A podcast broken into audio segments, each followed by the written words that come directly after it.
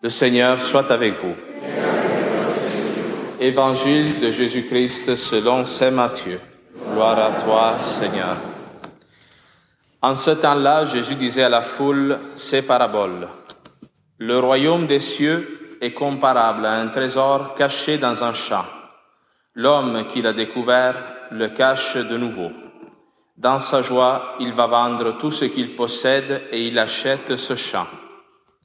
Ou encore, le royaume des cieux est comparable à un négociant qui recherche des perles fines.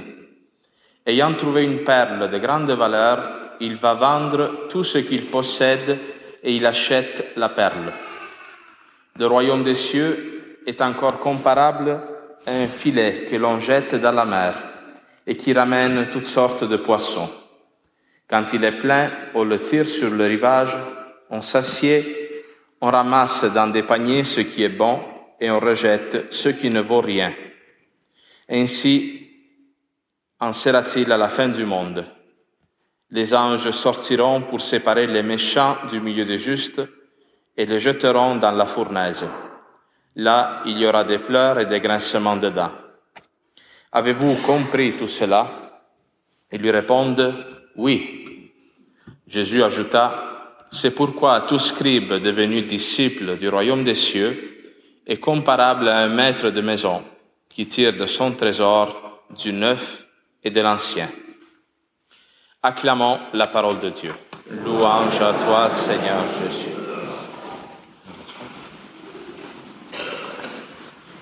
Alors aujourd'hui, la première lecture est très, très, très belle, non? est très hum, existentielle. Elle nous ramène au, à l'essentiel de notre vie. Qu'est-ce qui est nécessaire pour que nous soyons heureux, pour que nous puissions bien vivre, bien profiter de notre vie à la manière de, Dieu. Hein?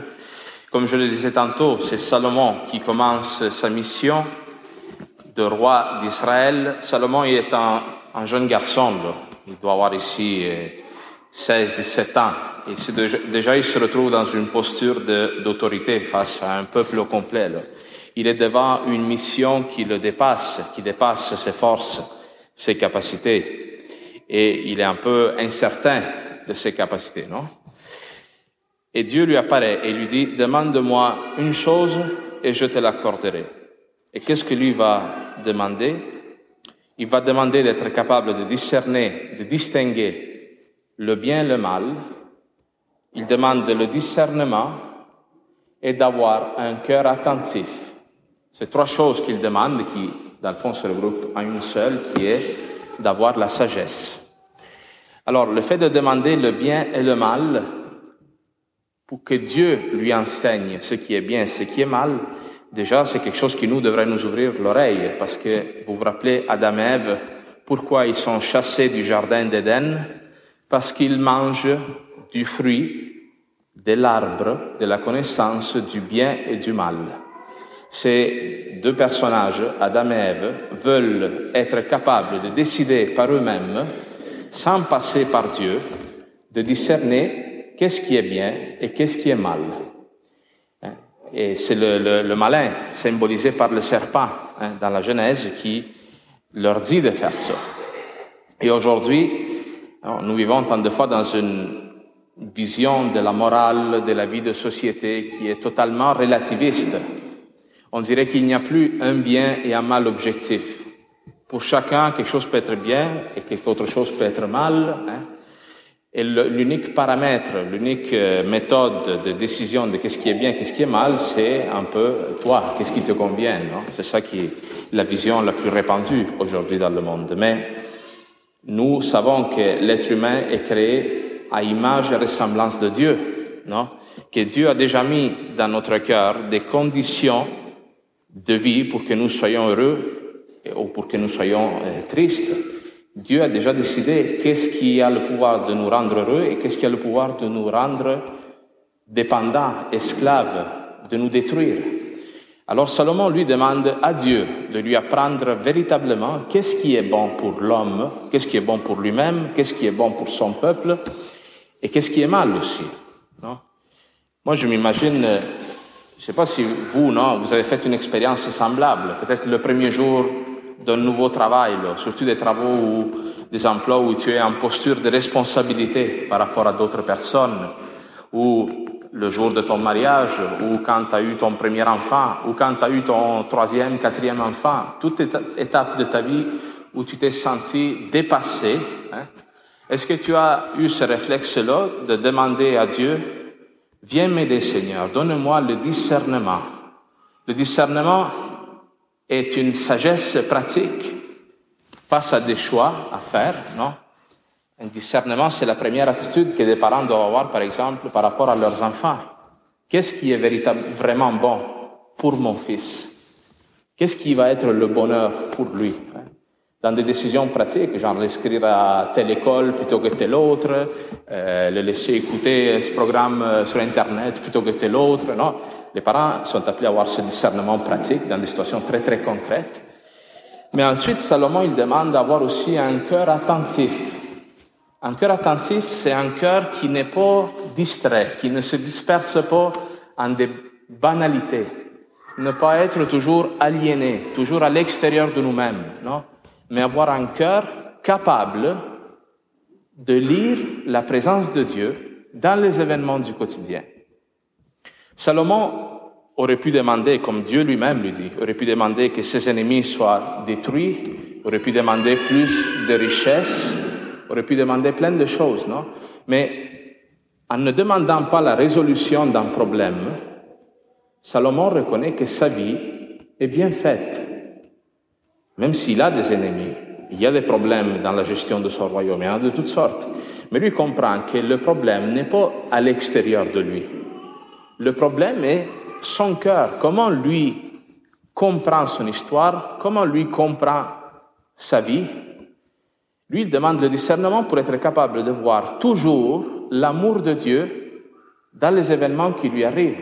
D'ailleurs, Saint Paul le dit dans la deuxième lecture, Frères, nous le savons, quand les hommes aiment Dieu, Dieu fait tout contribuer à leur bien. Quelqu'un qui est profondément convaincu que Dieu l'aime est capable de voir tous les événements de sa vie comme étant des actes d'amour qui viennent de Dieu. Même la croix, même les épreuves, même les souffrances. Ça, c'est la sagesse de Salomon. Lui ne demande pas la résolution des problèmes. Lui demande, donne-moi Seigneur la bonne manière de lire ma vie. Toi, comment tu lis ta vie? Comment tu lis tes problèmes? Comment tu interprètes ta maladie? Comment tu interprètes tes enfants qui veulent plus te parler, là? Hein, toutes ces situations-là. Est-ce que tu continues de prier Dieu en demandant la résolution de ces problèmes-là, ou tu demandes au Seigneur un discernement qui vient de l'Esprit Saint, de savoir quoi faire dans ces situations-là, mais aussi de savoir qu'est-ce que toi, Dieu, t'essaye de me dire sur moi-même, sur mon caractère, sur mon attitude, sur, sur ma manière d'être à travers ces événements-là? Ça, c'est le discernement qu'a Salomon. Une autre chose, c'est que entre choisir Dieu ou le monde, le monde dans le sens de la mondanité, la richesse, tu sais, euh, ça existe du monde qui prie pour, pour gagner la loto, ou pour qu'une Ferrari tombe du ciel, là, euh, je sais pas. Ça existe pour vrai, mais Salomon lui comprend que s'il demande le monde, s'il demande la richesse, toutes ces choses-là, il n'aura ni Dieu, ni la richesse. Parce que si tu attaches ton cœur aux possessions matérielles, d'abord le monde te promet un bonheur qu'il n'est pas capable de te donner. C'est pas vrai que quand tu auras tout l'argent du monde, tu seras heureux là. Et en plus, cette possession-là va te détruire parce que tu vas être attaché d'une manière malade à ces choses-là. Tandis que si tu demandes Dieu en premier, tu auras Dieu et le monde. Pourquoi? Parce que tu auras un lien avec Dieu et tu pourras profiter d'une manière libre des possessions terrestres parce que ton cœur ne sera pas là-dedans. Tu ne seras pas esclave de ton chat qui doit être toujours propre, de ta maison qui doit être impeccable, de, ton compte en banque que tu es toujours en train de faire. Non. un compte rendu des dépenses exact. Tu peux profiter de ce que Dieu te donne. Tout est bon. Nous ne sommes pas ici en train de nous dire que on doit euh, manger des insectes, là, puis euh, se promener avec des linges sales. Non, au contraire, Dieu met des belles choses dans le monde. Il nous donne des bons aliments à manger, il nous donne pour que notre corps se réjouisse. Et quand notre corps est bien, aide aussi notre âme à se réjouir et à rendre grâce à Dieu. Mais vous comprenez, mets Dieu à la première place et le reste te sera donné, dit l'Évangile. Où Jésus-Christ dit aussi, dimanche passé, je pense qu'on l'a proclamé, ceux qui ont, on leur donnera encore plus. Ceux qui n'ont pas, on leur enlèvera même ce qu'ils pensent avoir, dit Jésus-Christ à un moment donné. C'est une phrase un peu mystérieuse. Qu'est-ce que ça veut dire? Ceux qui ont Dieu, on leur donnera même de jouir de la bonne manière de leur vie. Ceux qui n'ont pas Dieu, on leur enlèvera même ce qu'ils pensent avoir, c'est-à-dire on leur enlèvera même ce petit bonheur sensible qu'ils pensent avoir à cause de leur possession, de leur attachement aux choses matérielles. Hein? Alors nous comprenons que dans la vie chrétienne, il y a un aspect de, dépouillement, dans le fond, de simplification de notre vie. Et ça, l'Évangile nous en parle aujourd'hui, non? Parce qu'il il dit, le royaume des cieux est comparable à un trésor caché dans un champ. Vous savez qu'à l'époque de Jésus-Christ, même euh, dans toute l'Antiquité, il n'y avait pas de, de banque, d'institut de crédit ou d'assurance. Quand tu avais un trésor, la meilleure manière de le cacher, c'était de l'enterrer. Mettons que ta ville était attaquée par une armée ennemie, tu étais obligé de fuir, qu'est-ce que tu faisais? Tu prenais un trésor, tu l'enterrais, tu essayais de ne pas oublier où est-ce que tu l'avais mis, puis si jamais on revenait un jour, tu allais le récupérer. Alors qu'est-ce qui se passe? C'est qu'un homme enterre un trésor, s'en va, ensuite le propriétaire suivant achète le champ, il travaille probablement la terre pour faire de l'agriculture, etc., et il retrouve ce trésor. Et là, qu'est-ce qu'il fait? Il veut acheter ce champ pour avoir le trésor qui est dedans. Sauf qu'il n'a pas assez d'argent. Qu'est-ce qu'il fait? Lui, il comprend que ce trésor vaut plus que tout ce qu'il possède, plus que tout le reste. Et il va tout vendre, ce qu'il possède, pour acheter ce champ. Et il va tout vendre, pense disant, ouais, il faut que je, je vende mon char, ma maison, il faut que je me débarrasse d'un paquet de choses.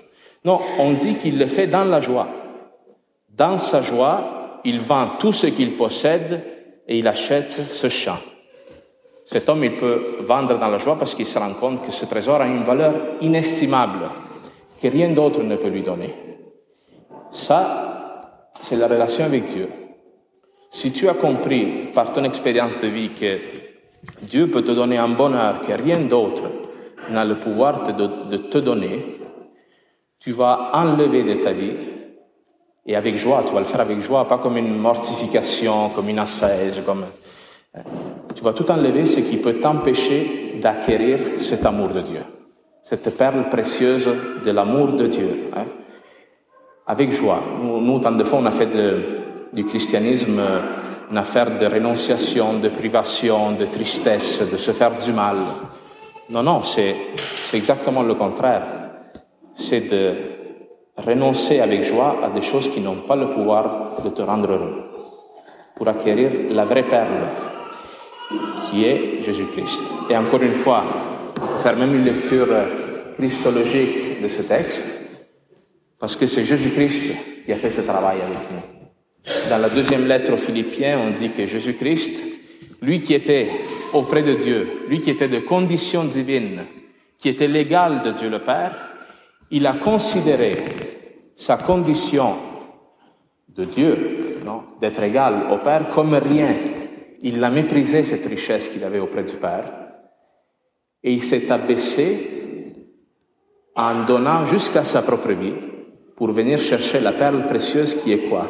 Qui est ton âme, qui des fois est comme ce trésor-là. Il est enterré là, en dessous de dix pieds de terre, en dessous de dix pieds de mort, dix pieds de, de souffrance, de problèmes, de non-sens de la vie, Jésus-Christ a considéré ta vie à toi comme plus importante que la sienne. Il a méprisé sa propre vie, Jésus-Christ, pour te donner une chance de le connaître. Alors, quel don immense. Ça vaut la peine de, non, de renoncer à nos idolâtries, dans le fond, renoncer à nos esclavages pour nous rapprocher du Seigneur et goûter à cet amour. Aujourd'hui, nous découvrons un trésor précieux dans la parole de Dieu, aussi dans, euh, dans, dans, dans, le sacrement, dans l'Eucharistie. Hein. Alors, euh, laissons de côté toutes nos inquiétudes, nos problèmes, nos, nos distractions. Tu sais. Laissons-les pour acquérir ce trésor qui nous a donné, qui est le corps du Christ. Amen.